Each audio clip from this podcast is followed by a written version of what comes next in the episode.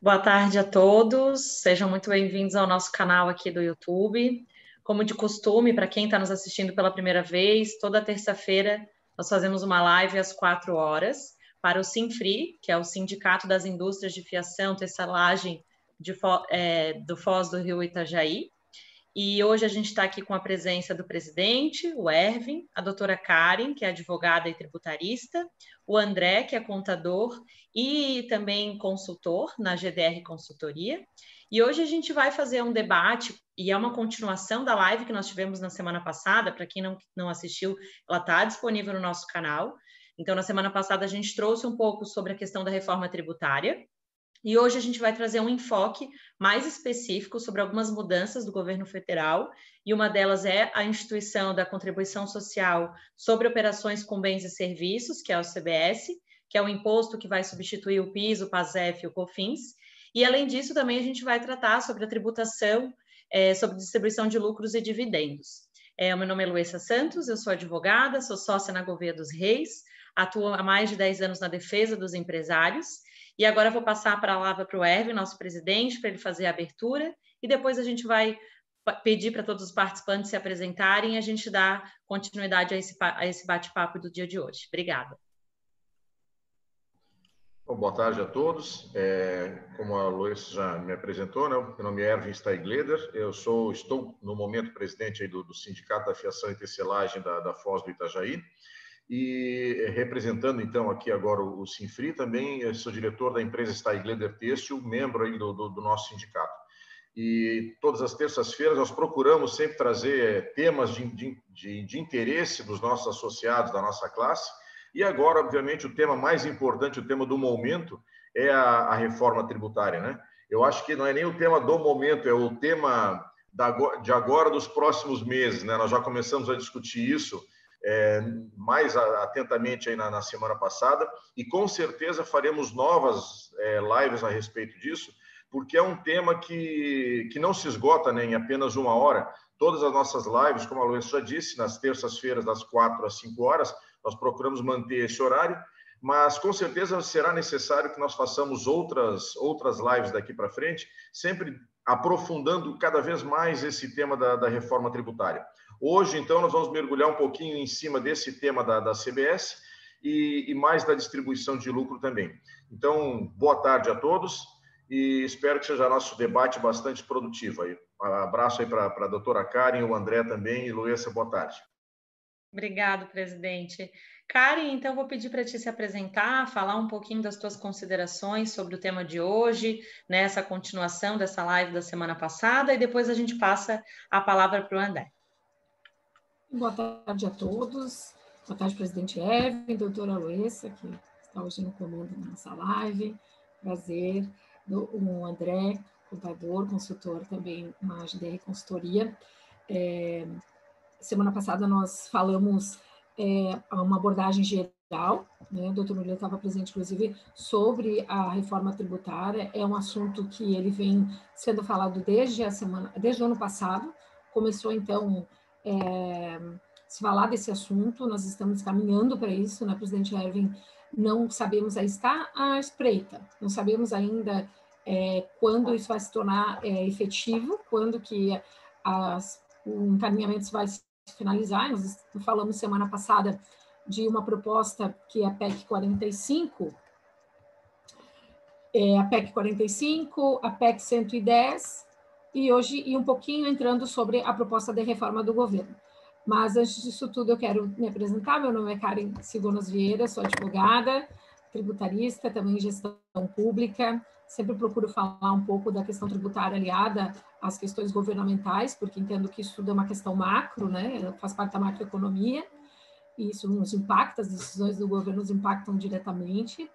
É, sou associada ao, ao Escritório do Governo dos Reis, e é um prazer estar com o Sinfri mais uma vez aqui. O presidente Erwin sabe que estamos à disposição para mais uma live, porque eu acredito que esse é um assunto que vai, é, desculpa ser bem simples, mas vai dar pano para manga, né? Isso aí é algo que vai continuar, tem muitos interesses envolvidos, né? Interesse do, da, do contribuinte, cidadão, daquele que é lá na ponta, interesse dos empresários, dos advogados tributaristas, dos contadores, da é, toda a parte econômica do país, né? Então, isso mexe com falar em dinheiro, falar em orçamento público, e onde os tributos são envolvidos, é um assunto muito complexo. Eu vou, e, e, e muito importante, né? Porque faz parte, inclusive, coloca o Brasil numa posição ou de destaque ou de recessão econômica, né? Ou de competitividade ou de falta de competitividade. Então, falar de questões tributárias é isso. Semana passada, nós falamos sobre. É, antes, já passo a palavra para o contador André também, só, só para fazer uma pincelada do que nós falamos, também para que ele possa fazer as considerações, falamos sobre a proposta 45, a PEC 45, que é, tem sido muito falada e muito defendida também, inclusive na, na, na Confederação das Indústrias, né, é, que é uma proposta do deputado Baleia Rossi, e que vem, então, estudada pelo economista Bernard Api, e nessa proposta de mudança da Constituição Federal, que muda aí mais de 100 artigos da Constituição Federal, e trabalha muito nas questões, é, trabalha especificamente na questão do IBS, que seria o Imposto sobre Bens e Serviços. Então, o IBS, ele traria, então, quatro, cinco, na verdade, cinco tributos, sendo os mais conhecidos, é, deixa eu só fica um pouquinho melhor a gente fazer uma. É, eu, sendo o IBS um dos mais conhecidos, né? É, o, é, perdão, o IBS ele vai então trazer ICMS, PIS, COFINS, I, ISS e IPI. Então, esses tributos, esses cinco tributos, eles ficariam então é, agregados num tributo só. E, paralelo a isso, também a PEC 110, que é, vem trazida então pelo Senado. O Senado resgatou essa, essa proposta, que era do, do Howley, é, que não está mais hoje no Senado, mas é, foi resgatada essa, essa proposta. Então, nós, e essa proposta de, de emenda constitucional, a 110, ela traz um pouquinho mais, ela traz outros quatro tributos, inclusive contribuições, que também incidiriam, então, sobre o consumo. Então, dentro dessas duas reformas tributárias, nós tivemos aí alguns impactos é, positivos no sentido de simplificação, racionalização dos tributos é, e neutralidade nesse sentido. Mas há uma, por que, que isso não anda um pouco? Porque essa essa questão toda, porque um dos setores impactados ou mais impactados, nós falamos disso semana passada, é, será o setor de serviços porque vai agregar, por exemplo, o ICMS. O setor da indústria vai agregar o ISS, né, que é um tributo que não é, não é, não faz parte então da cadeia da indústria ou dentro de uma cadeia, mas quando presta-se algum serviço para uma produção de matéria-prima. Mas então é, nós falamos sobre essas duas duas propostas principais, né? E falamos sobre a não possibilidade de algumas não prevêem hipótese de isenções, benefícios fiscais, eu acredito, presidente Hermes, se o senhor tem outro ponto também principal que foi destacado, nós podemos retomar, porque isso é cumulativo, né? A, a, a, o debate é cumulativo, o debate ele agrega informações, não, não tira informações. Então, nós falamos da, da retirada de benefícios, de benefícios fiscais pela PEC 45, numa ideia de que não vai mais haver nenhum tratamento diferenciado, é, já diferentemente do que traz a, a PEC 110, de possibilidades de tratamentos diferenciados para alguns produtos, como remédios, por exemplo. E que e se nós não virmos isso. É, só, só fazer um, um comentário, Karim. Sim, é, sim. Desculpa interromper o teu raciocínio.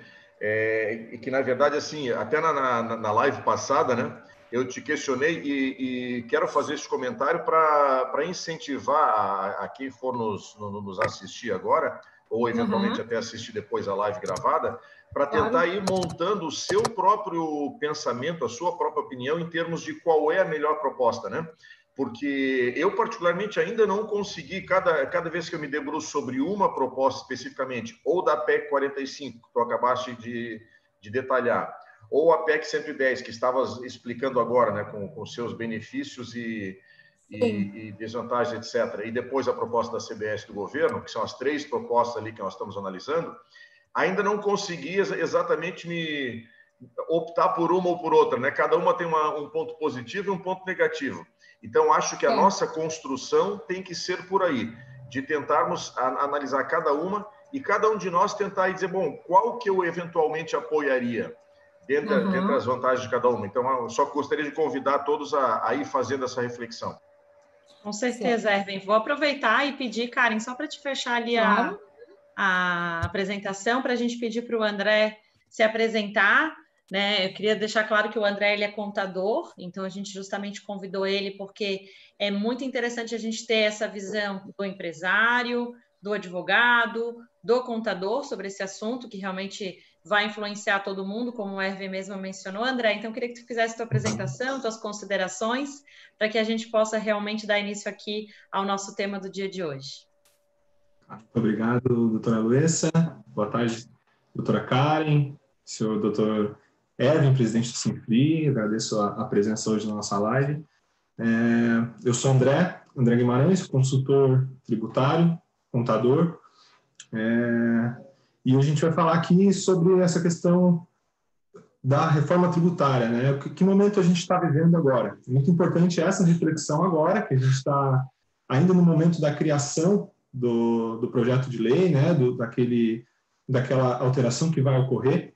Então é muito interessante agora essa a gente poder se informar, poder informar os nossos ouvintes para que a gente consiga formar uma opinião, o que, que a gente vai querer com essa reforma tributária, onde a gente quer chegar, que, é, que justiça, né, que direitos a gente quer manter, que direitos a gente quer alterar. Então, hoje eu vou falar um pouquinho mais da versão do contador, então, que a gente tem ali dentro, de, de o que, que a gente entende sobre isso, né? É, então, agradecer a presença de todos, né, a, a, a audiência de vocês e passar de volta a palavra para a doutora Karen.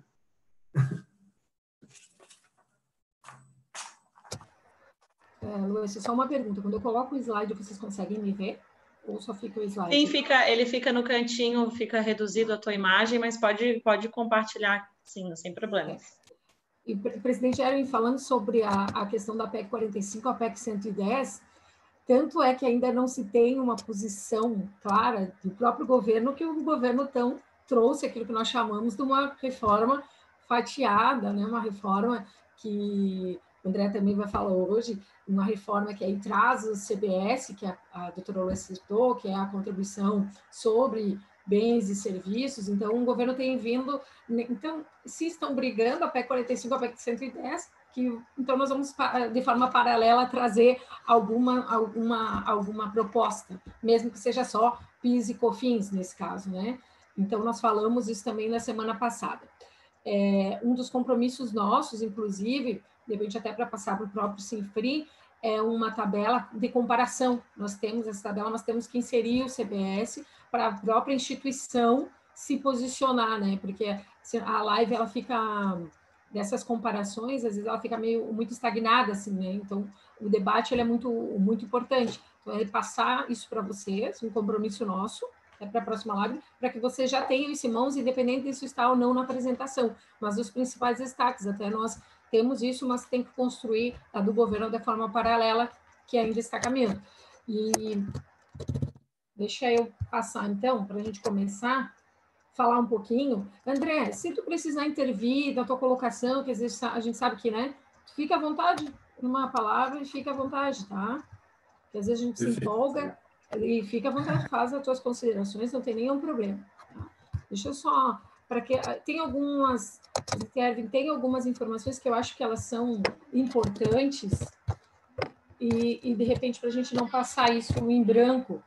Como eu lhe falei, eu, eu gosto muito de tratar das questões públicas também e dessa, desse entendimento macro, porque a reforma tributária ela vem não só para olhar as questões dos tributos em si, do imposto mesmo que está sendo pago, mas porque nós despendemos muito tempo para pagar esses tributos. Né? Então, nós somos um país que está gastando tempo para pagar tributos. Nós somos um país que ainda tem um setor, um departamento dentro das empresas e dentro da, da própria contabilidade, o André, que tem essa experiência também, vou dizer, que é só para pagar tributos. E isso custa ao empresário, né? Então, isso está se olhando. Deixa eu, comparar, eu trazer para vocês uma informação. Eu tive numa, num encontro com uma contadora que estava trabalhando em Malta ela estava em Londres.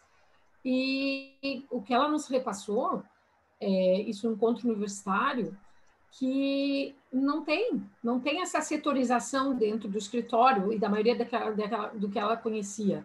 Porque como era um tributo único na Europa, né, em Malta, então ela, ela é qualquer um contador Qualquer pessoa que não, não tem essa setorização que nem aqui no Brasil, departamento pessoal, isso é a visão dela, né? Só para deixar claro para quem nos ouve também. Então, essa setorização, departamento fiscal, departamento contábil e departamento pessoal. Não, todos poderiam fazer tudo, porque até por conta das questões fiscais, elas são muito simples de serem resolvidas. Então, um pouco se distendia tempo. Eu fiquei impressionada com vendo alguém na prática falar isso, né? Ela estava falando sobre essa experiência que ela tem, que ela, que ela está tendo lá fora. Então, esse primeiro slide, rapidinho, só para falar sobre duas mil horas que nós aí despendemos em pagar tributos. Isso foi um levantamento da OCDE. É, esse levantamento no site também do Impostômetro, que nós já trabalhamos aí 151 dias em 2020 para, para pagar tributos, com 1 trilhão e 400 bilhões de arrecadação. Isso é uma estimativa. A tributação sobre o consumo é ainda a maior carga, é, é, é o maior peso, né? É, de 40 a 50 ou até mais é, por cento sobre, sobre o consumo, se nós formos equiparar renda e patrimônio, que são as três principais, consumo, renda e patrimônio. E quando eu tenho uma tributação sobre o consumo, ela ainda é menos isonômica, ela é menos igualitária. Nós chegamos a comentar isso semana passada, porque ela pesa de uma forma muito mais agressiva na mão, da, na, no bolso, vamos falar assim, bem tranquilo, daquele que ganha dois mil reais, diferentemente daquele que ganha 20 mil. Porque o consumo é desse bem consumo, principalmente os vitais, que é, é, é, é calçado, roupa, é, né, vestuário, é, alimentação, é o mesmo. Muitas necessidades são as mesmas. A diferença é quanto você consegue poupar ganhando um pouco mais e outras necessidades supérfluas que você vai ter, mas o básico é o mesmo. Então, essa tributação sobre o consumo é muito representativa. É, nós somos, então, é, oitava economia mundial, entre sétimo e oitavo, nós caímos no ano passado. Segundo, um dos segundo maior país de tributação da América Latina. E o décimo 14 de tributação, décimo quarto, décimo, décimo quarto, décimo quinto na tributação mundial, em peso de carga tributária, inclusive, né? Análise sobre o PIB, nós estamos aqui. E muita burocracia, muitas barreiras regulatórias. Por que disso tudo? Porque isso tudo está sendo olhado e esteve no relatório da Organização Econômica Mundial, é, e nesse relatório da OCDE, essa, é, ela fez esses levantamentos que são entraves para que o Brasil, até comentei que o Brasil se torne mais competitivo lá fora. Né? Então, são esses um dos principais problemas que o Brasil apresenta, não, não problemas, mas essa questão última, barreiras regulatórias, para que nós possamos ser é, é, economicamente mais empreendedores e ainda na forma de distribuição, na, na forma de, é, da, da indústria, na questão de competitividade industrial. E esse é um grande foco da reforma tributária. Karen, é, só para fazer uma observação em relação a, essa, a esses dados iniciais que está trazendo aí, uma, uma análise é, bastante simplista minha, né, que não, que não sou especialista né, nessa área, quando a gente pensa em reforma tributária, nós dizemos, ah, realmente o Brasil é um país muito complexo em termos de tributo. Eu costumo sempre dizer que o brasileiro é capaz de ganhar dinheiro em qualquer lugar do mundo, porque se ganha dinheiro no Brasil, a gente é capaz de ganhar dinheiro em qualquer lugar do mundo, né? De tão complexo que é o nosso, nosso sistema tributário. Mas, de qualquer forma, pensando de uma forma simplista, ah, qual é a melhor forma de reformar, então, o nosso sistema? É criar um imposto único. Mas aí, quando tu começas a trazer os detalhes, o detalhamento dessa proposta, a gente começa a ver que existem outras nuances aí que são importantes preservar as características de cada estado, os segmentos, para poder beneficiar aquele, não prejudicar apenas o consumo, né, quem está consumindo, porque duas pessoas, uma que ganha pouco, outra que ganha muito, se alimentam da mesma forma, o consumo é no mesmo nível, como tu disseste, né? Então, o impacto que isso tem sobre o consumo acaba sendo diferenciado, acaba sendo desequilibrado. Sim, Quando a gente começa sim. a observar esses detalhes, é que é difícil de se posicionar frente a uma ou outra proposta. Né? Então, Exato. simplistamente, ah, o imposto único seria o mais desburocratizado. Ótimo. Mas e o resto das questões? É isso que nós estamos debatendo, né?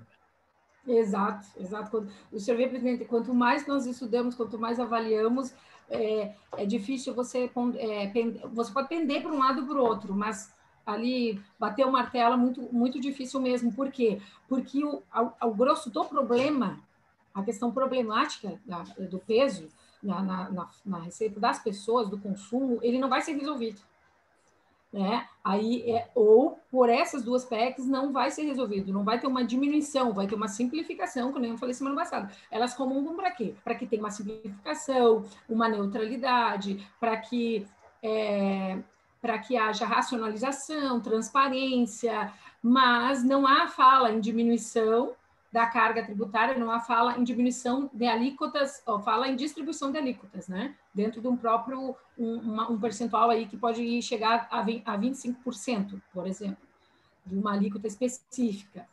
É, mas caminhamos para uma simplificação. Então, eu, pelo menos estamos progredindo em algo nesse sentido, né? É, mas o que esse, esse slide, o que, que ele trata aqui é que o problema não é só é, no que nós, porque a nossa carga, a nossa carga, que é relativamente ao que nós produzimos comparado ao PIB, é, é, é. ela é alta, comparada a outros países, inclusive, países europeus, por exemplo. A questão maior aqui é o retorno ao bem-estar social. Está, né? Que além de nós pagarmos... Tá, tá. Sim, sim, vai ficar pendente. Além de nós pagarmos é, um, um, nós temos aí um consumo relativamente a uma, um peso tributário nas questões do, de serviço, né, né no, no consumo, bem serviço, nós ainda é, tiramos um, uma parte da nossa renda para é, dispe, as despesas que o próprio Estado poderia dar de uma forma mais qualificada, de uma forma melhorada. Então, é, a, a, essa, essa análise do retorno ao bem-estar social foi um estudo feito pelo Instituto Brasileiro. Então, nós estamos entre os que mais tributam, mas entre os que menos têm retorno ao bem-estar da sociedade. Aí eu falo de políticas públicas, saúde, educação, segurança, né? Porque paralelo você tem essa, essa carga elevada, você contribui de forma pesada, por exemplo, no bem consumo, mas ao mesmo tempo você precisa manter segurança, você contrata algum tipo de vigilância, você coloca os seus filhos numa escola particular, você tem um, um, um plano de, de saúde paralelo para isso, porque não consegue só utilizar o SUS. E olha que eu estou falando aqui, num, num, é, nós estamos aqui na região de Florianópolis, né? Num IDH, que é o Índice de Desenvolvimento Humano dos Municípios, é, o último foi feito em 2010. Santa Catarina tem um ranking acima do próprio IDH do Brasil. Né? Nós estamos falando de um estado é, diferenciado. Nós estamos falando da região de Florianópolis, que foi classificada como a terceira aqui na região do estado, Joinville, a região de a, a próxima Itajaí, como das umas, uma, umas primeiras, aqui São José, a 21 primeira, e Florianópolis a terceira em qualidade de vida, em desenvolvimento humano municipal, né? Esse é o índice de, de IDH no, no, no IDHM. E aí, o do estado de Santa Catarina, nós estamos acima do índice de DH do próprio país. E para o, o que, que o IDH ele avalia? Ele avalia a renda, ele avalia escolaridade e avalia também as propostas públicas. Então, escolaridade, renda, idade. Então, nós estamos aí num estado, digamos, privilegiado, né? Um estado que tem o IDH acima do próprio país. Doutora Karen, então, se me permite oi? retornar ali no primeiro, claro. no primeiro slide que a gente tinha discutido, só para fazer algumas considerações ali o sim, sim. esse, só para explicar um pouquinho, né, o que que o que que abrange essas duas mil horas de, é, de cálculo de tributo, né? A gente não está falando só da questão do planejamento, da questão do, do cálculo sobre, a, sobre as vendas, sobre as, as aquisições, né? É, a gente fala também de um país se a gente pegar a média de desde a da, da, da, construção do nosso Código Tributário Nacional até hoje, nós temos uma média de 52 alterações de regras tributárias ao dia. Né? Se a gente pegar todas as normas municipais, estaduais, federais, e juntar todas elas num único bolo, dividir pelo número de dias desde a criação do CPN, a gente chega numa, numa produção de 52 ao dia. Ou seja, é, eu preciso é, movimentar uma equipe só para estudar essas 52 alterações ao dia. Então, eu já tenho que separar dentro da minha administração, dentro da minha controladoria, dentro do meu jurídico, pelo menos uma pessoa ou duas para fazer o acompanhamento dessas alterações que eu vou ter. Se a gente falar em, em, produção de obrigações acessórias, que é o que recai mais sobre o contador, né? a gente pegar uma empresa do lucro real, é, a gente está falando então de uma gama enorme de obrigações acessórias. Eu vou só citar algumas aqui. A ECF, que seria o equivalente a uma declaração de imposto de renda da pessoa jurídica, né, para a gente fazer essa, essa relação. A ECD, que seria a produção das demonstrações contábeis no formato que a Receita Federal exige. A gente teria o SPED fiscal, SPED contribuições, DCTF, AGIA ou ADIME, dependendo do estado, DIMED, DIMOB, dependendo da operação. Então, a gente está falando de uma gama de obrigações acessórias que cada uma vai tratar de um assunto específico mas todas são relacionadas à minha operação. Então, eu tenho o SPED fiscal, eu vou direcionar as minhas operações do ICMS do IPI. O SPED contribuições, eu vou jogar para minhas operações do, do, do PIS e da COFINS. Né? Então, eu vou montar tudo isso. Quantos, quantas pessoas numa empresa de grande porte, uma empresa de lucro real, quantas pessoas eu tenho que movimentar, que eu tenho que canalizar energia só para fazer a elaboração dessas operações? Né? A gente sabe que nem todas as empresas conseguem automatizar 100% das operações, e por conta da nossa, até da nossa discussão jurídica interna, onde nós nem definimos ainda o conceito de insumo para aplicar sobre as nossas, sobre as nossas aquisições e, e, o crédito, que é uma questão que a gente vai falar daqui a pouco também, a gente não tem nem essa definição jurídica. Então, a gente tem é, um grande número de novas normas, um grande número de obrigações acessórias, baixo grau de, de, segurança jurídica por conta dos tribunais, que acabam em uma instância é um entendimento, outra instância tem outro entendimento, chega no STF, tudo que foi discutido é alterado. Né? Então, toda, toda essa construção só da criação da, das obrigações acessórias, do, de, do compliance das regras tributárias no país, só isso a gente tem que separar um, um, um grande esforço dentro da administração da empresa para poder simplesmente entregar essa informação para o governo poder tributar. Então, além da gente falar de, de retorno do, sobre o tributo, de, que a gente já paga, né, a gente também tem que falar que nós, como, como sociedade civil, fazemos a construção da informação. Né? Então, a gente, além de arcar com o custo, a gente ainda arca com o custo da produção da informação, para chegar já a informação redonda para o governo poder tributar. Né? Então, a gente fala assim, ah, são duas mil horas para pagar tributos. Né? Quanto que isso valeria na, eu, se eu conseguisse diminuir isso e passar para a minha produção? Né? Então, se eu reduzisse mil horas de, de uma equipe de, de contadores sobre a, a, o planejamento tributário, pudesse aplicar na, direto na minha produção, ou pudesse aplicar para o contador poder fazer exatamente aquilo que ele estudou para fazer, que é contabilidade, e não levantamento tributário. Né? O contador de fato, aquele que sai da faculdade, ele sai preparado para fazer contabilidade, para fazer levantação de livros, é, para fazer é, é, a preparação daquilo, como é que vai ser contabilizado, qual é a melhor maneira, e aí a gente acaba tendo que ficar focado em preenchimento de tabela para enviar para o governo. Então, só para explicar também um pouco disso, que é um custo que está inerente à, à questão tributária, é interessante também é, a gente ter ciência dessa situação. Obrigada, André. E assim, ó, o que tu falou faz tô, é, questão mais sentido ainda quando eu lembro do bloco X, né? Que é mais uma obrigação para o contribuinte o, e, e, o Estado vem colocando na mão dos contribuintes a responsabilidade das informações da sua própria fiscalização. E se eu não me informo de forma correta, eu levo uma multa que pode chegar ainda de forma administrativa a 150% se entender que foi fraude ou, ou qualquer outro ato para sonegação. Então, aqui, quando se fala em reforma, presidente Erwin, se fala nessa racionalização, nessa simplificação tributária. E nesse sentido, é, todas são positivas, né? No meu ponto de vista, já adiantando, eu acho que a simplificação, sim, ela é, ela é positiva.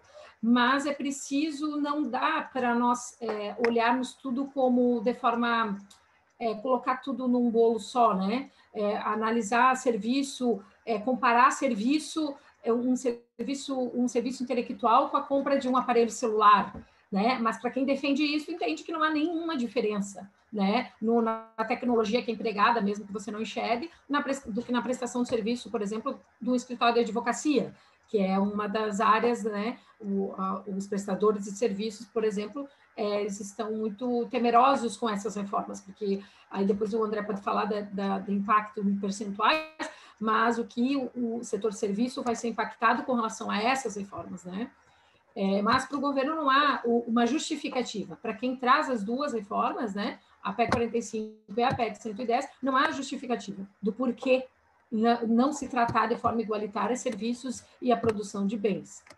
No máximo, teria que é, se tratar de, de forma diferenciada alguns produtos que tenham externalidades negativas, sejam nocivos, ou nesse sentido poderiam trazer outro tipo de prejuízo. Ou medicamentos, por exemplo, que vão sofrer, é, que no caso da PEC 45, vão sofrer com essa tributação. André, eu passo a palavra para você, para você falar com relação ao CBS, por favor, tá? Posso fazer só uma observação antes claro, do presidente. pronunciar? Sim, sim. É, sabe que é interessante essa, essa, essa questão, cara, que é, é, é uhum. é bem tranquilo mesmo, né? Quando a gente observa, ah, vamos fazer uma reforma tributária é, é para equalizar, para que todos paguem mais ou menos a mesma coisa. Todo mundo sim, entende sim. isso perfeitamente. Todo mundo concorda com isso 100%, menos quem está sendo prejudicado. Quer dizer, aquela parte que vai ter que eventualmente aumentar o seu imposto é, é a parte que está tá reclamando. Né? Então, não adianta uma reforma tributária, vai trazer benefícios e prejuízos, benefícios para a maioria, prejuízos para alguns. É fato. E está se percebendo que o segmento dos serviços é que serão aqueles mais afetados. Né? Mas, enfim, é um, é um mal necessário. Agora que, que haverá realmente quem vai ganhar e quem vai perder, isso é, é, é inegável. Bom, ali, é, doutor é, senhor Erwin, presidente, né, Karen, ali para complementar ali o que ela pediu para verificar em relação à CBS, né, a gente pode começar essa essa tratativa sobre esse novo esse novo tributo, né? É, então a gente tá, tem um cenário hoje, né? Como a gente já, já trouxe, é um cenário bastante conturbado, bastante complexo, e a ideia da reforma tributária é justamente a gente conseguir diminuir complexidade, trazer igualdade entre, entre tributações, né, é, de todo, toda, toda sorte, e conseguir fazer essa, essa equalização, né, e, e poder a gente conseguir avançar como, como sociedade, né, conseguir é, ter um, um, custo menor com tributos e fazer uma forma mais otimizada. É, o que a gente tem, então, em relação ao CDS, se a gente conseguir só fazendo, como a gente na semana passada, é, as reformas oriundas dos projetos de emendas constitucionais, né, a PEC 45 e a PEC 110, só para a gente trazer uma, uma, uma leve informação para comparação entre as duas. Né? É, quando a gente falou da, da, PEC, da PEC 45, é, ela unificou já todos os tributos é, estaduais e, e federais, né, é, que relativos às operações de consumo. Então, na PEC 110, o Estado já trouxe, ah, perdão, na PEC 45, o Estado unificou IPI, PIS, COFINS, ICMS e ISS, numa única alíquota de 25%, que seria calculado por fora. Né? Então, só para a gente lembrar o que é esse calculado por fora, por dentro, né? É, a gente tem alguns tributos, por exemplo, o ICMS, é, de forma geral, ele vai ser calculado por dentro. Então, eu vou chegar no, no valor do produto, só que o valor desse produto já tem que ter considerado imposto. E a gente pode também ver a, situação dos impostos por fora, é, onde eu tenho um produto que eu chego no preço do produto e sobre esse preço eu aumento o valor do produto. Né? Então, o IPI seria um ótimo exemplo disso, que eu chego com a minha nota fiscal, eu cheguei, eu cheguei no valor do meu produto de 100 reais. Considerando a tributação por fora, a minha nota fiscal vai ter 100 reais no meu produto, mais 10 reais, que seria, vamos supor, uma alíquota fictícia de 10%. Né? Então, eu chegaria numa, numa nota fiscal onde eu, onde eu, facilmente identifico o valor do produto e o valor do tributo. Ah, o, o, imposto é, por dentro, né, que a gente tem, é, a gente tem o PIS, COFINS, ICMS, esses, esses tributos eles vão incidir sobre a minha precificação e aí lá no final eu vejo quanto que eu tenho de carga efetiva. Né? Então, para fins de, de identificação do valor da carga tributária que eu estou verificando, o, CB, o, o CBS e o, o, o, o, tributo seria trazido pela PEC 45, eles são bem mais é, visíveis, mais fáceis, mais fáceis da gente identificar. Né? É, a CBS ela também vai ser dividida em, cinco, em, quatro etapas, como a gente também falou na semana passada, iniciando pelo, pela agora a criação do CBS, que traz então a unificação do PIS e da COFINS, que seria uma alíquota de 12%. Depois a gente avançaria para o IPI, OF, a CID combustível e o salário educação, já para abranger mais do que entraria nessa CBS, então a gente pode imaginar um aumento, um aumento né, desses 12%, até porque eles vão englobar novos, novos fatores. A terceira etapa, que é o que está é, tá trazendo bastante discussão, que seria a questão da tributação dos lucros e dividendos, né, o que se fala muito hoje em dia, essa equiparação. E, por fim, as transações digitais de desoneração da folha. Né? Então, a gente tem, essa, o governo está muito ansioso em conseguir morder essa fatia nova da tributação sobre, sobre as operações dessas empresas de tecnologia, né, que, que, que naturalmente elas têm um, um, processo produtivo diferente da indústria, diferente do serviço, e a desoneração da folha, né, que é um, uma necessidade do empresário hoje conseguir diminuir essa carga sobre a folha para poder é, é, ampliar a, o salário, né, a remuneração do, do, funcionário frente ao custo tributário que ele já tem. O, André, é, desculpa só te pedir para repetir, porque eu estou tentando montar aqui um mapa mental né, sobre a, as propostas de cada um. Tu falasse agora da, da, CBS em quatro etapas. A primeira seria 12%, considerando PIS e COFINS. A segunda Isso. etapa, considerando quais impostos? Aí a segunda etapa seria o avanço né, do, do, do, governo sobre outros tributos, e aí ele, ele traria o que é de competência federal. Né? Então seria o IPI, o IOF, o CID combustível e o salário educação. Eles seriam englobados né, nessa, nesse novo CBS e, claro, com uma extensão do, do valor da alíquota. Né? Dona Karen, se quiser complementar em relação a, a essa comparação entre os dois modelos do, da 110 e da 45, desculpa, André, tive que... Da 45 da, e do CBS, que já, são os que já têm informado qual seria a alíquota é, eu só, eu só faria um, um, complemento aí, André, que é que tu não comentasse é no prazo de transição, né, que a, a PEC 45 tem um prazo de transição de 10 anos e a PEC isso. 110 um prazo de transição de 6 anos, né? Seria isso? Exato. Exato. Essa parte, essa parte causa até calafrio para quem é contador, né? Se a gente lembrar agora, quando teve a alteração da, 11, da 11637, da 10933, né? É, quando teve a, a, criação do regime tributário de transição, né, o, o, famoso RTT, o contador tinha que produzir as, as, demonstrações, as demonstrações contábeis e depois fazer a apuração do tributo é, para o regime fiscal e o regime contábil. Né? Então a gente, a gente só conseguiu se livrar há pouco tempo dessa dessa dupla apuração, né? Então imagina, a PEC 45 ela fala em 10 anos para a transição total. Como é que eu vou falar em 10 anos de construção de dois modelos tributários, um para tributação, o outro para empresa? É, a, a PEC 111 fala em, em seis anos também.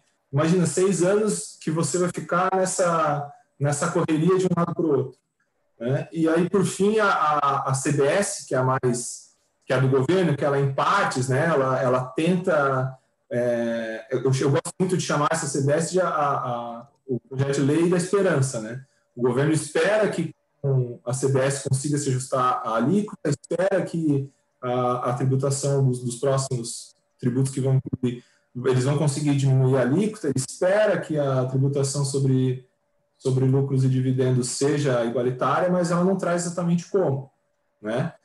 Pois bem, ela traz a, a, a CDS seria em seis meses, né? A gente matar o modelo de PIS e COFINS hoje, que é um modelo que ele é bem complexo, ele traz é, é, tributação não cumulativa e cumulativa, empresas que têm os dois regimes, é, de quem eu posso tomar crédito, de quem eu não posso, né? É, ele, ele acabaria, né? A intenção do governo seria justamente a gente facilitar todo esse processo né? Então, nesse modelo de, de seis meses de, de alteração.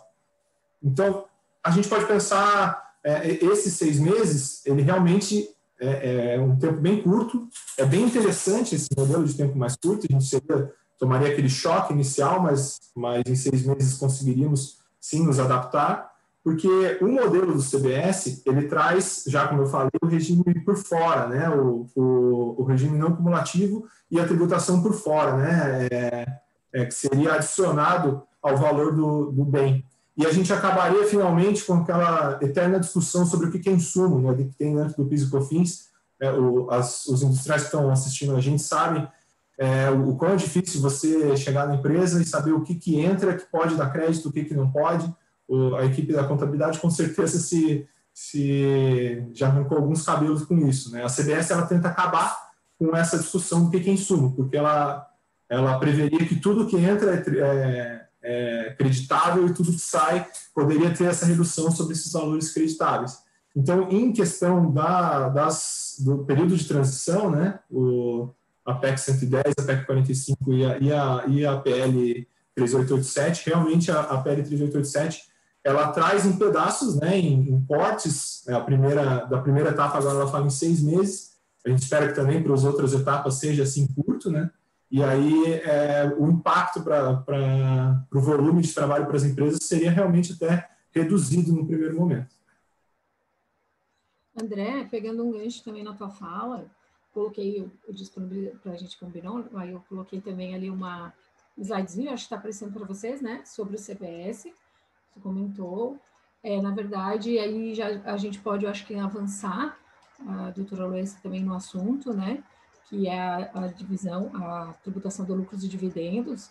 É, o André falou sobre essa questão desse, do CBS, de, dos insumos. Nós falamos também semana passada que o, a briga do setor de serviços é porque o setor de serviços não tem insumos para poder se creditar e tem uma folha muito, né, o, o que teria, queria então se creditar da folha e, pra, e por conta disso o, o, o governo federal teria porque nós estamos falando do CBS, uma proposta do governo federal, né? Então, é uma terceira etapa, uma terceira proposta, né? PEC 45, PEC 110 e a proposta do governo. Então, para que o setor de serviços ele ficasse um pouco mais aliviado com relação, por conta dessa não possibilidade de acreditamento de insumos, é, teria-se, então, uma desoneração da folha, isso uma das últimas etapas lá, uma desoneração da folha, mas o incremento ou a possibilidade que ontem ainda acho que nós comentamos, eu passei, que é a possibilidade de uma nova CPMF ou IMF ou uma tributação sobre os negócios digitais, né? Então essa é uma da etapa para mostrar para vocês que na verdade é, vai é um cobertor curto, né? Eu tapo aqui, mas destapo lá. Eu não tenho como é, a não ser que o próprio Estado comece, então, a tomar medidas administrativas, nós falamos de gestão administrativa, para diminuir a máquina pública, né? diminuir, fazer uma, uma a, o que já está sob pauta também, que é a reforma administrativa. E aí, nesse, nesse, dentro dessas etapas, uma das etapas que nós vamos comentar hoje, de falar hoje sobre isso, é a distribuição de lucros e dividendos. Mas entre a, a terceira etapa, ela pretende diminuir a, a terceira etapa do governo, não falando da segunda, já indo para a terceira, diminuir a tributação da pessoa jurídica. E aí trabalhando com imposto de renda da pessoa jurídica e contribuição sobre, social sobre o lucro líquido. É uma possibilidade de diminuição, que hoje estaria, então, fazendo uma conta, e o André também de 34%, se falar de 15% mais 10% de imposto de renda, mais 9% de contribuição social sobre o lucro líquido, pretende ir para 20%. E, né, e trazendo essa possibilidade de 20%, onde que vai aumentar? Presidente Erwin, aí você está falando como é que tem tanto no consumo, na verdade eu estou em dúvida, porque tudo bem, vão simplificar, mas não vão diminuir nada. Pois é, porque aí nós temos um, um outro grande, uma outra grande situação, não vou falar um, uma grande problema, mas uma outra situação, é que nós temos uma tributação elevada, aí o André depois vai trazer uma pesquisa também, nós temos uma tributação elevada na empresa, mas nós não temos tributação na distribuição de lucros e dividendos, o que vem acontecendo e sendo retirado em testes desde 88 né, com imposto sobre lucros e dividendos, depois de ser retirado, somente para distribuição para fora do país, e aí 95 para 96 houve então uma isenção dessa distribuição de lucros e dividendos. Mas o que, que e o que, que isso interfere então? Hoje nós temos uma essa aqui é de 2015, deixa eu puxar. Nós temos um, uma alta é, peso né, de tributos em cima do serviço, de bens e serviços, Né? Esse aqui é de 2015, mas não está desatualizado, não. Então, mudou um, 1% a mais. Estive olhando ontem, não nem quis tirar, ficou tão colorido assim. Então, nós temos aqui ainda o peso do bens e serviços como a maior carga, como a maior, o maior peso aqui, né, de tributos incidindo sobre o consumo de bens e serviços. E lá na, e, e, na, e sobre a renda, o Brasil, por exemplo, ao contrário dos Estados Unidos, ele é uma tributação menor sobre a renda. Então, nós tratamos as pessoas que ganham mil e vinte mil reais, dois salários mínimos ou vinte salários mínimos, na mesma forma de consumo de bens e serviços do que lá quem tem uma renda maior, porque de forma progressiva, né, nós temos uma alíquota de 27,5%, os Estados Unidos tem alíquota de 40%. Então, é, aqui está o grande, a, a, um dos grandes, digamos, dilemas a serem resolvidos. É tirar essa tributação da própria empresa, para que ela possa empreender, para que ela possa ter recursos para alocar nos seus bens e serviços e colocar no, na pessoa do sócio, né, nessa distribuição, porque é um tipo de planejamento tributário, mas também dentro de um sistema tributário, ela não é uniforme, ela é também uma forma de desequilíbrio, porque eu estou concentrando, o Brasil concentra, então, a maior carga, a maior tributação sobre bens e consumos, e comparado, por exemplo, à renda. Então, a questão da tributação da pessoa física é um contraponto. Vamos diminuir a tributação da, do, do, imposto de renda, contribuição social das empresas, mas aumentar na distribuição do lucros e dividendos. E aí eu vou vários mercados, tanto o pequeno sócio, quanto uma, uma empresa pequena, né, de pequeno porte, quanto, vamos falar aí, de acionistas, né, de grandes empresas, de empresas de sociedades anônimas, e nós vamos pegar uma, uma gama de, de pessoas né, que, é, que não são tributadas hoje. Então, isso é sim a terceira etapa do governo. Para quê? É, muito se fala em diminuir a pejotização né, disso tudo, porque às vezes é criado um CNPJ justamente para isso, mas também para que. Eu penso o seguinte: também aumentar por aumentar não faz sentido. Eu devo ter, então, de forma. Se eu diminuo na empresa, a tributação da empresa, obviamente que eu vou diminuir é, a tributação no que incide sobre o bem consumo e eu entrego, então, para o consumidor, para aquele contribuinte lá no finalzinho, a possibilidade de ele ter uma renda maior, um poder de compra maior, né? A análise ela é sempre macro, ela não é individual. Mas, em paralelo a isso, eu tributo é, grandes é, é, grandes, digamos, volumes altos, por exemplo, de dividendos, por exemplo, que hoje não estão sendo tributados. Então, essa é uma análise, é uma, é, uma das, das propostas. Como terceira te, te perguntar, qual é a tua, tua visão em relação a uma argumentação que já, já ouvi bastante sobre a, a tributação da distribuição de lucros e dividendos, é que justamente seria uma bitributação, uma vez que a empresa já foi tributada é, na, na sua produção, é, estaria é, tributando novamente na distribuição de lucro. Como é que é a tua visão certo. em relação a isso? Eu tenho, eu tenho duas visões. Né? É, do, do campo de vista jurídico, nós temos dois fatos geradores, dois fatos geradores, ou fatos jurídicos, para né, fatos jurídicos imponíveis para os tributaristas, assim, mas falando de uma forma simples, eu tenho duas situações a, as quais vão ensejar a tributação e que elas estão sendo confundidas que é a tributação sobre aquilo que a empresa arrecada, sobre o seu faturamento, e é a tributação sobre o lucro, aquilo que ela deu resultado positivo. Só que essa tributação na prática, por que, que ela foi feita dessa forma, antecipada? Para que não haja manejos. Então, eu vou tributar direto na empresa. Só que quando o tributo é mais fácil para a Receita Federal, por exemplo, é, é, tributar na empresa, ter o controle da empresa do que dos sócios, né? Para que não haja manejo e não haja é, é, é, retiradas de valores para fora do país, mas isso é possível também. É uma outra discussão, uma discussão muito alongada. Então, no campo jurídico, no campo jurídico tributário, eu teria dois fatos geradores para quem defende essa possibilidade, ou até mesmo para quem não defende. Eu, eu reconheço que eu tenho dois fatos geradores diferentes. Tenho a tributação da empresa e tenho a tributação da pessoa física, certo? Mas é óbvio que isso tra traz questões é, de peso tributário, né? Então, também os tributaristas que defendem a não, a não tributação falam sobre isso. A empresa já foi tributada e eu vou ter um problema que é a falta de interesse na, em empreender, é, um, re, um retrocesso nessa, nesse quesito. Outra questão, inclusive, é o que o aporte do capital foi feito pelo sócio, porque antes E, e nós sabemos que no Brasil muitas empresas já começam devendo. Né? A pessoa tem um empreendimento, quer fazer, vai lá tirar um financiamento.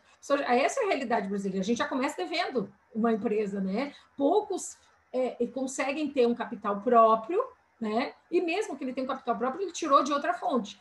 Então, é, eu tenho essa situação, que eu já começo devendo. Então, é um desestímulo, né? Mas, paralelo a isso, também tem uma outra resposta, que o André também, a gente, a gente já conversou sobre isso, no estudo a gente vem conversando, que dentro da contabilidade, eu tenho um princípio que se chama princípio da entidade, e que no Brasil ele é muito confundido.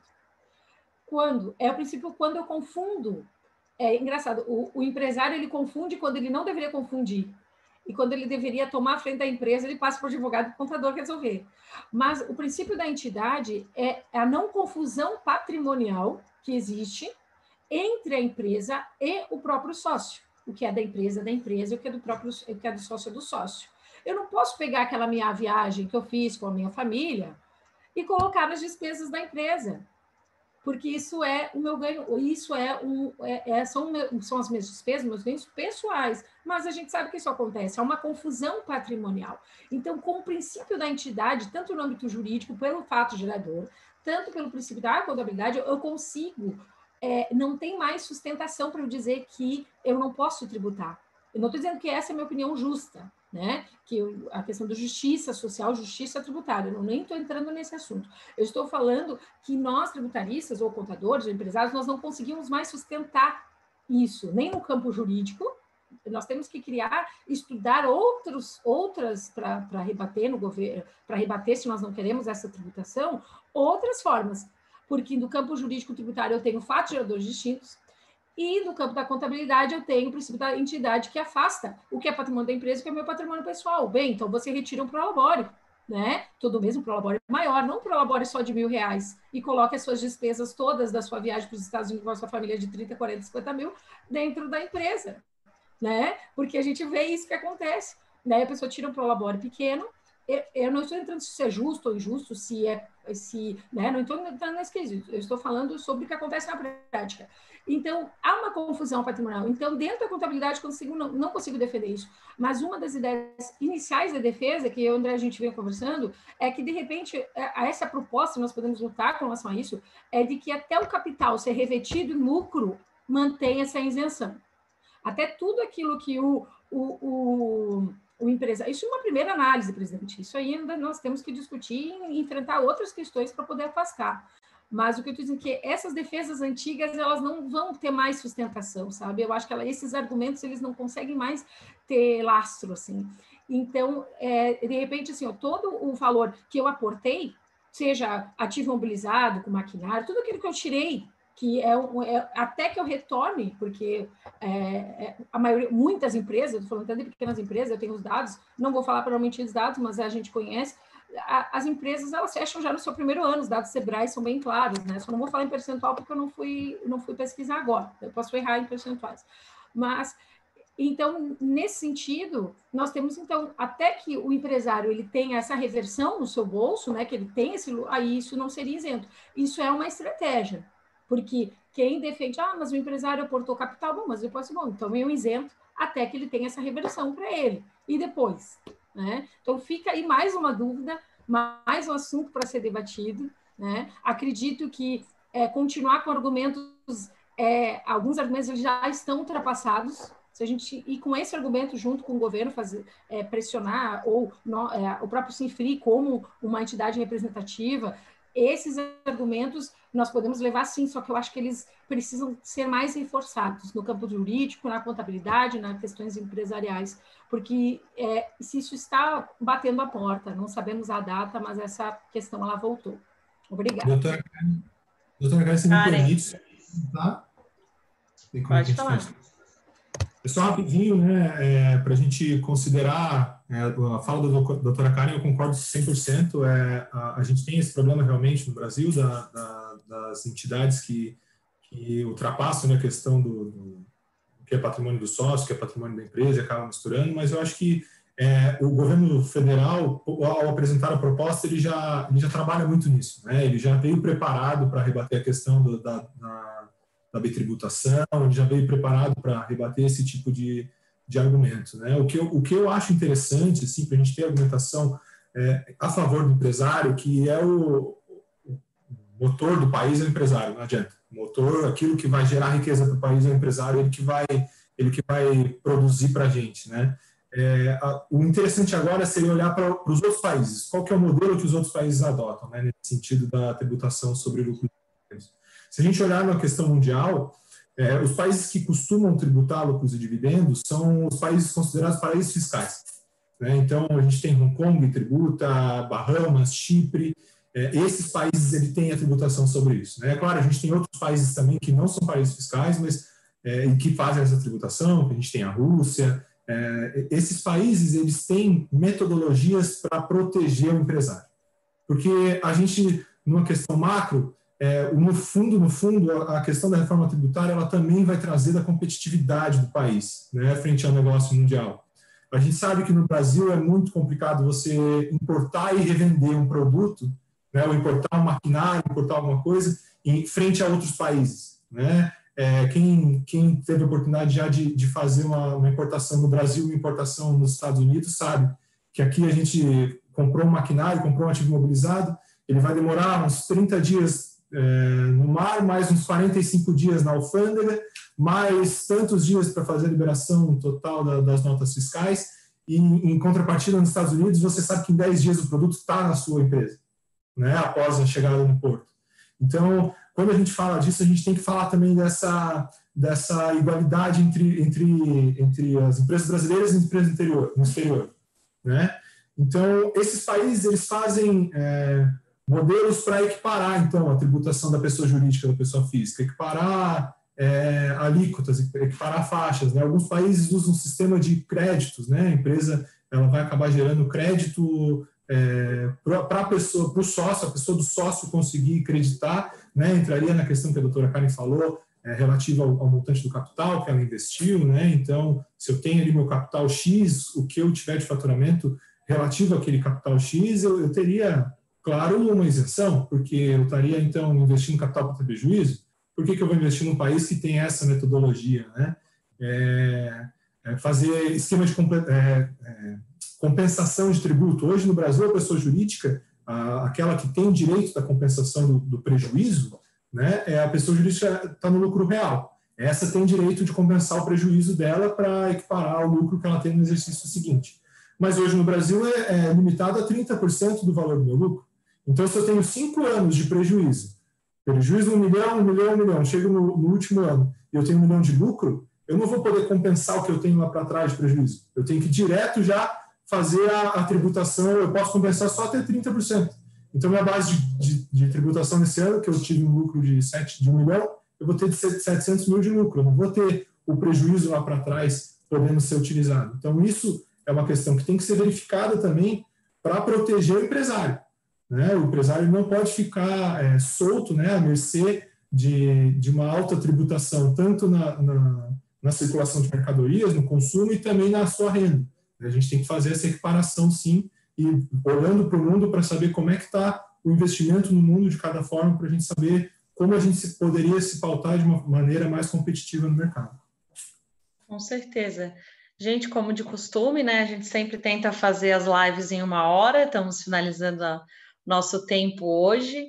Eu acho que realmente, como a gente falou desde o início, é um assunto muito extenso, né? Um assunto que realmente, como até o próprio presidente falou, a gente passa a live, acaba que não termina tendo uma opinião formada, porque realmente são vários fatores para serem analisados. Agora, como o André falou, não é só a questão aqui, a questão fora.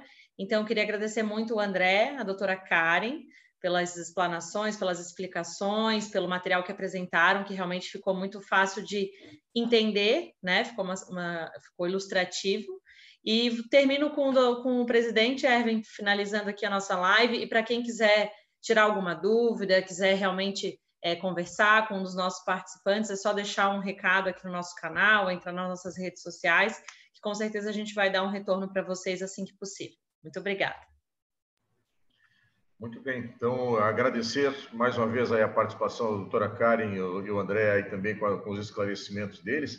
É, dizer que foi muito produtiva para mim particularmente, né? É um é, é está sendo um aprendizado essa, essas lives que nós estamos, faz, estamos fazendo, os debates, porque cada, cada, cada semana a gente vai debatendo um, um pouquinho a mais, a gente vai aprendendo um pouquinho a mais sobre, a, sobre uma proposta PEC 45, um pouquinho mais da 110, um pouquinho mais da, do, do projeto governo com a CBS, e isso vai nos, nos, nos, fortalecendo, vai criando uma cultura, na verdade, da, de reforma tributária. Eu acho que até podemos chamar assim, né? Uma cultura de reforma tributária. Ainda não temos uma, uma e acho que nunca teremos, na verdade, uma proposta perfeita, né? Mas é a, o melhor possível. Eu acho que a, a, necessidade, a doutora Karen já mostrou aquele slide ali, está é, tá, tá muito claro para todos nós a necessidade da reforma tributária, isso aí ninguém questiona. Qual é a melhor alternativa? É que nós estamos tentando descobrir, né? Com a proposta de daqui, com a proposta de lá, é, sempre haverá, haverá aqueles que vão perder, aqueles que vão ganhar, mas a reforma é, é importante acontecer. E, e, por isso que é importante que cada um de nós, empresários, enquanto empresários, enquanto consumidores mesmo, tomarmos partido, tomarmos consciência das propostas e tomarmos partido, então, daqui para frente. Então, agradeço mais uma vez aí a, a participação, o compartilhamento do conhecimento de vocês e convido os nossos associados a mais uma vez na semana que vem, terça-feira, das, das 16 às 17 horas, participarem aqui do, do canal da Governo dos Reis junto conosco para debater mais algum tema de interesse aí da, da dos nossos associados. Uma, um abraço e boa tarde a todos, então. Muito obrigada, boa tarde. Boa tarde, boa tarde a todos.